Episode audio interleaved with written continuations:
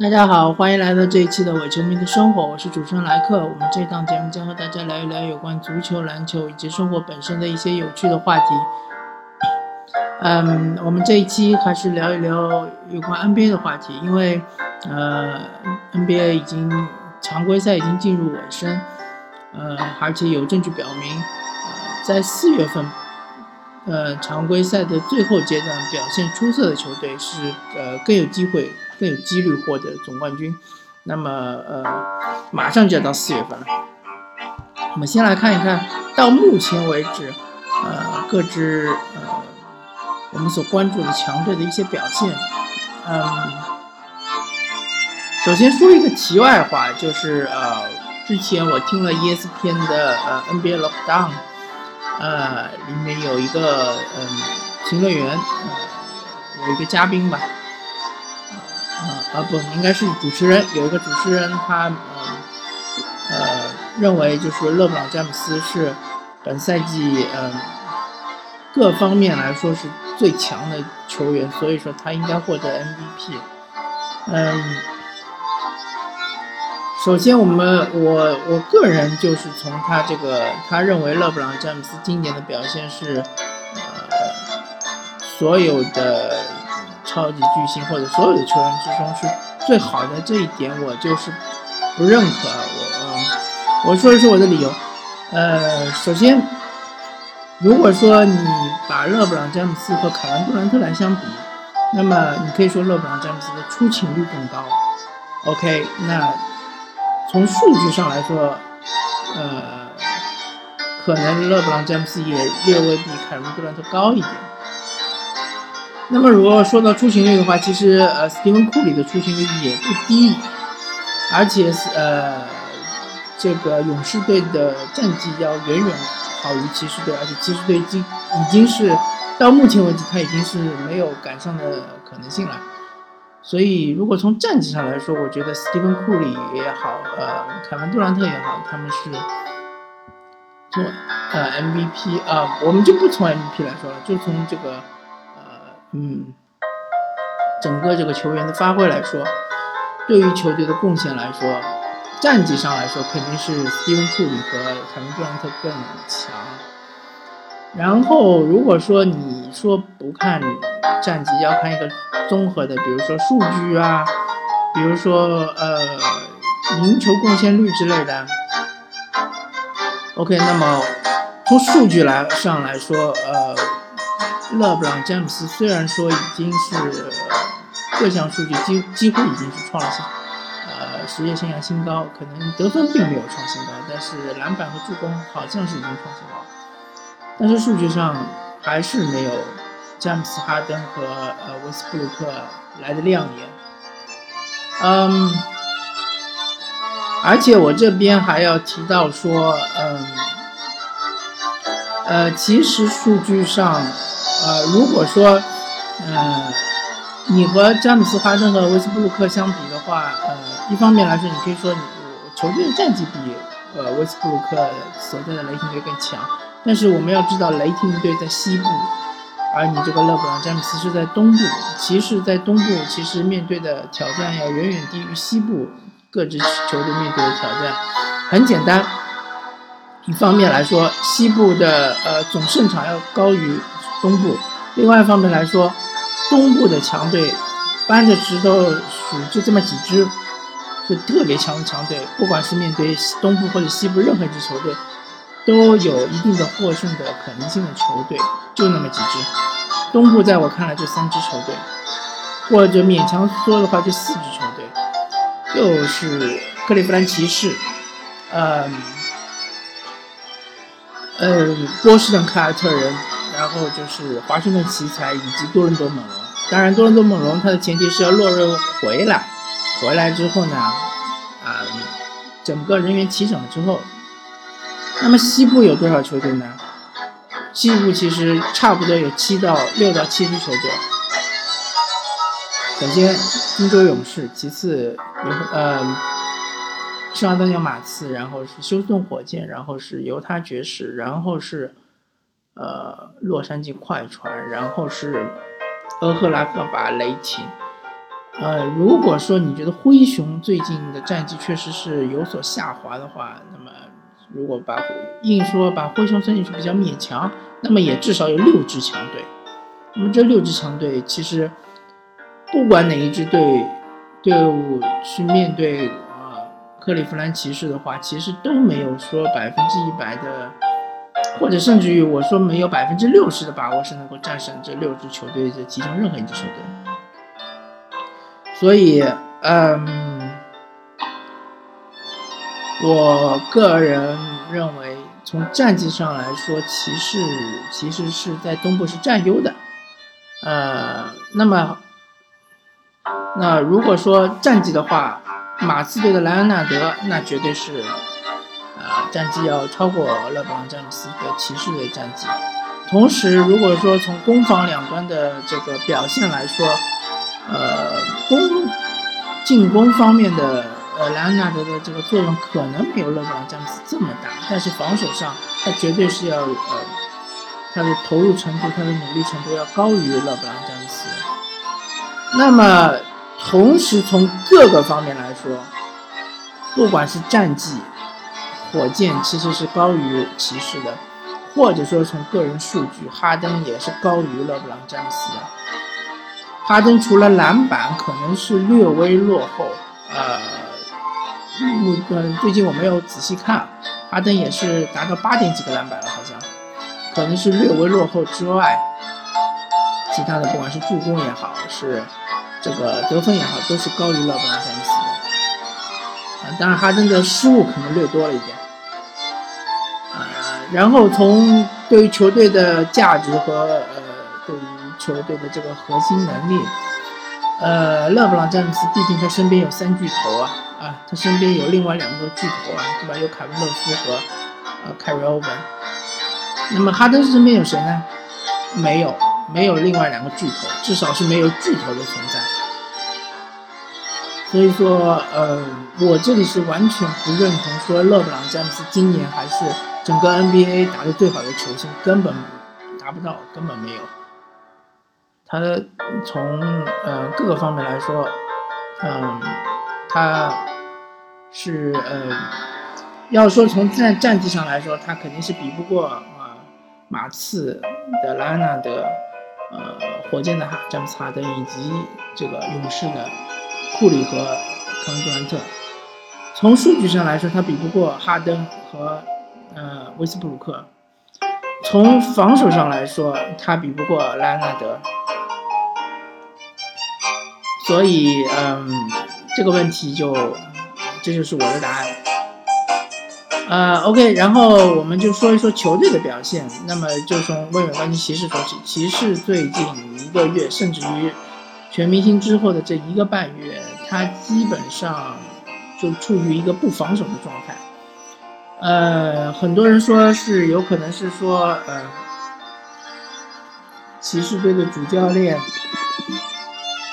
他故意的一个卖的破绽，这个我不太认同，因为，呃，NBA 是一个职业联盟，上面都是职业球员，他不可能就是说故意放水，而且，嗯，我们我看了几场骑士队的比赛，我发觉勒布朗詹姆斯其实还是很努力的，在 carry 这个球队，但是球队里大部分人确实是不防守，嗯。这个就没有办法了。如果说你不防守的话，我觉得骑士队冲出东部都是有问题的。他可能第一轮会比较轻松一点，但是很有可能如果遇到雄鹿的话，也不见得，不见得很轻松。呃，如果你不防守的话，这个卫冕总冠军的几率是几乎是没有的。那么如果他现在从呃联盟。最差的防守之一就是，呃，好像现在的百回合，呃，被对方得分率好像是联盟排名第二十九，他要升到至少要联盟排名前十，这个跨越我觉得太大了。嗯，这个有可能一方面来说是和骑士队伤病比较多，现在很多队员刚刚恢复，重新磨合有关系，还有一方面就是他们去年放走了这个。德拉维多瓦和莫斯科夫是有关系的，这两位是防守大闸，虽然说莫斯科夫是脚步比较慢，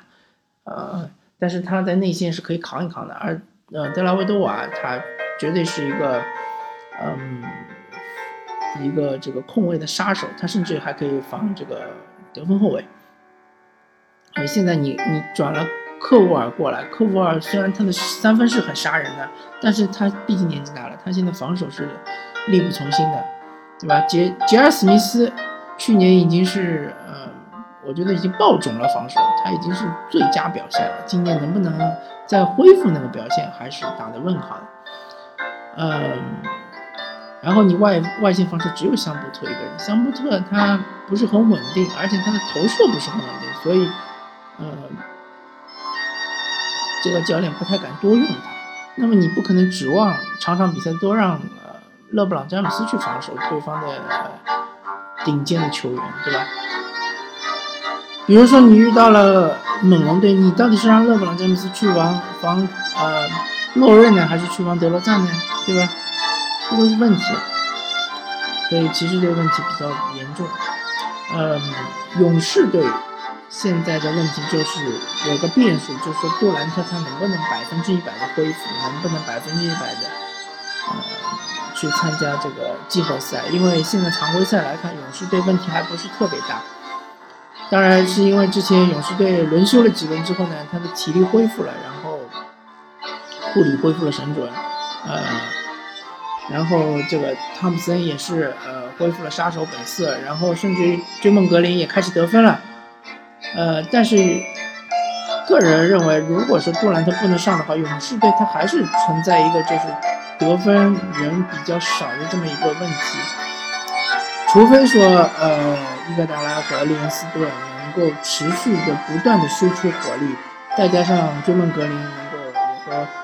呃投进几个三分球，呃，否则的话，如果一旦这三人哑火，那么勇士队其实还是很危险。那么马刺队是有一个很奇怪的问题，嗯。是之前我也听到有有有这个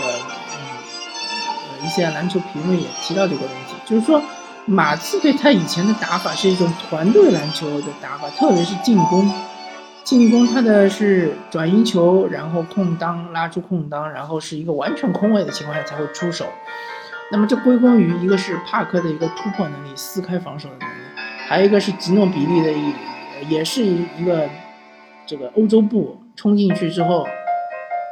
而且妖艳的传球，对吧？是不知道从什么角度，啪的一下就把球传出了传到个空当。那么现在其实马刺队他就缺了，呃，一个突破上面非常强的一个球员。莱昂纳德是很强，他强是强在单打，他的这个中投，他的背身，他的呃翻身跳投是很强，但是莱昂纳德的这个强他是杀不死人的。因为你改变不了对方对方的防守，因为你这个单打你不可能一场比赛得四十分五十分。科比为什么强？是因为科比他有一个一，他有一定的这个突破能力，他可以在外围通过投射杀死你，他也可以突到内线去，对吧？翻江倒海。但莱昂纳德，我目前看上去他貌似没有这个能力，而且他也不太愿意呃突破到内线去。呃，和内线的队员进行这个绞杀，那么导致马刺队他很多战术就变成了一个莱昂纳德单打，呃，他就非常倚重于一个是莱昂纳德，他当然最近很稳定，他基本上命中率也很高，基本上他单打我看到命中率也在五十左右，那已经是非常高了，但是他还依赖于其他的外围的一些球员的这个手感。比如说吉诺比利，比如说帕克，比如说米尔斯，那么还有比如说就是丹尼格林，这四个人其实他们，呃，感觉就是说，相对来说米尔斯和丹尼格林会比较稳一点，但是吉诺比利和帕克最近就是一直都是十，就是六脉神剑嘛，时有时灵时不灵的，而他的内线的进攻现在看上去就。不太的给力，比如说像加大加索尔啊，或者是呃阿尔德里奇啊，阿尔德里奇最近这场几几场比赛好像手感恢复一点，但是整个赛季来看，他的中投手感是非常非常的差。那么这样的话，最最后的这个比赛就会归结于整个莱昂纳德的单打或者吸引包夹之后的传出来，这个就不太像是马刺队一种打法，不太像是这种整体篮球的这种进攻打法。马刺队打法就应该是像像现在老鹰队这样的整体进攻，对吧？呃，不断的强强弱侧转移球，这个就是嗯很奇怪。而且，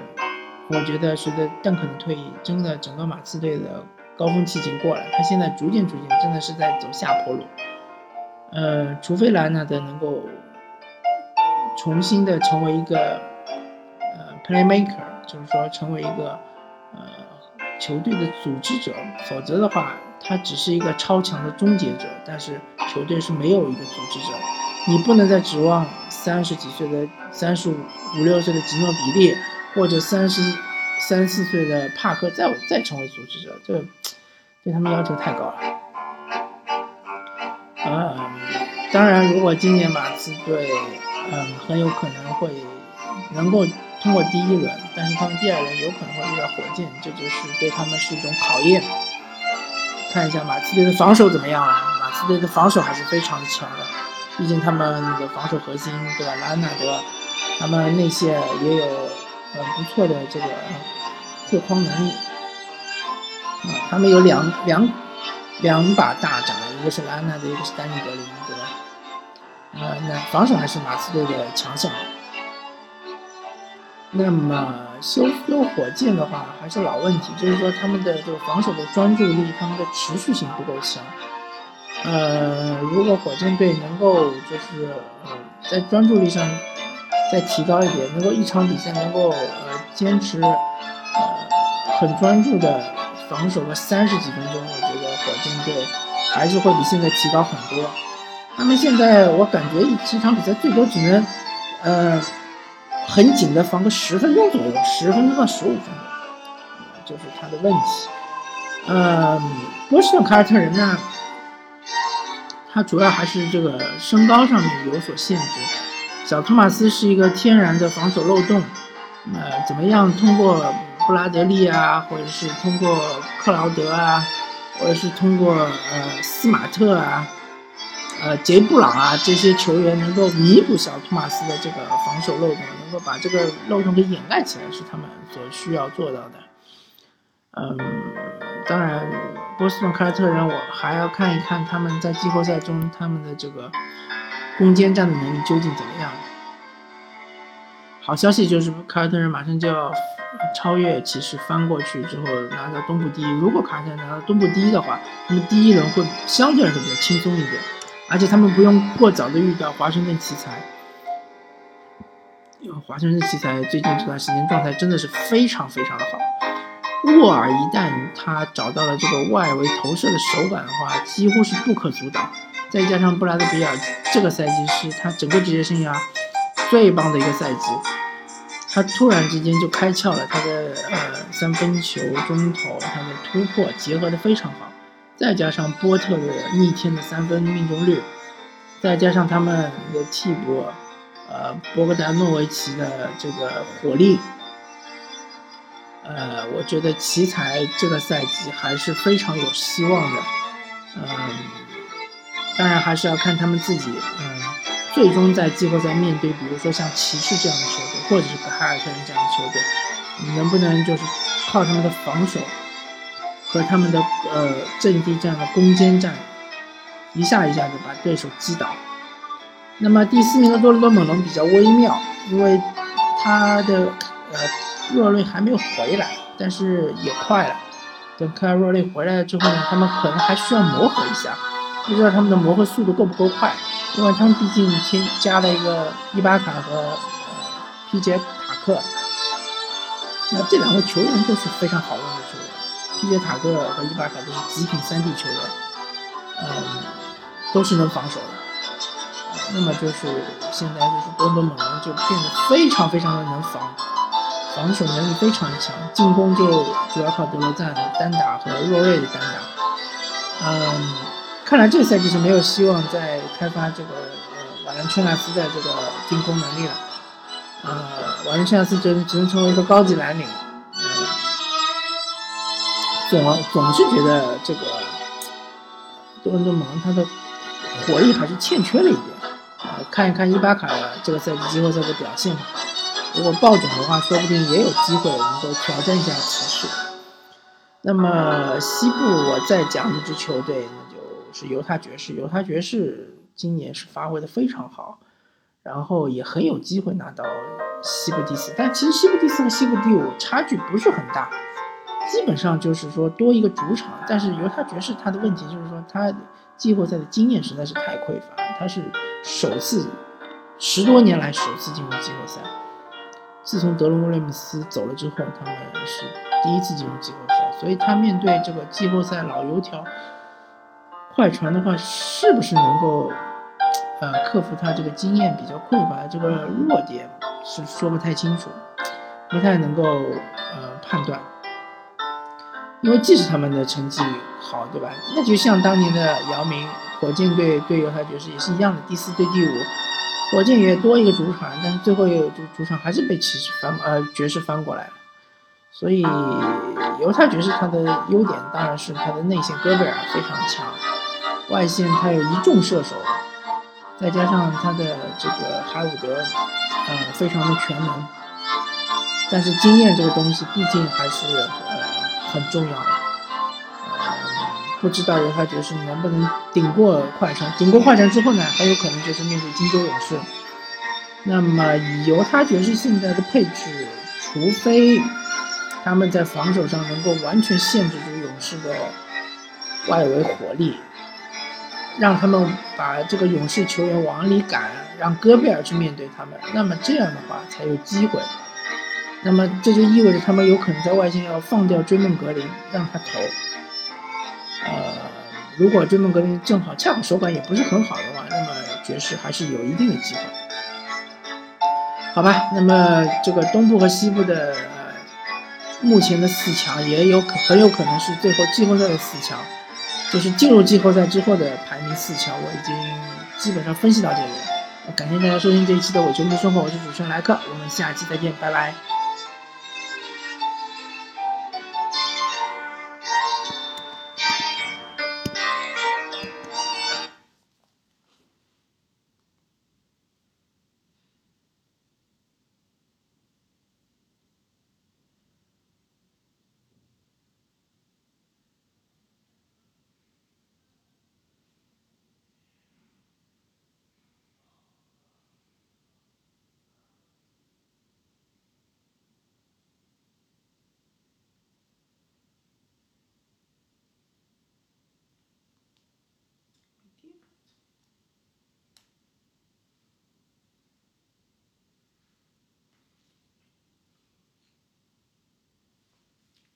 第几期了？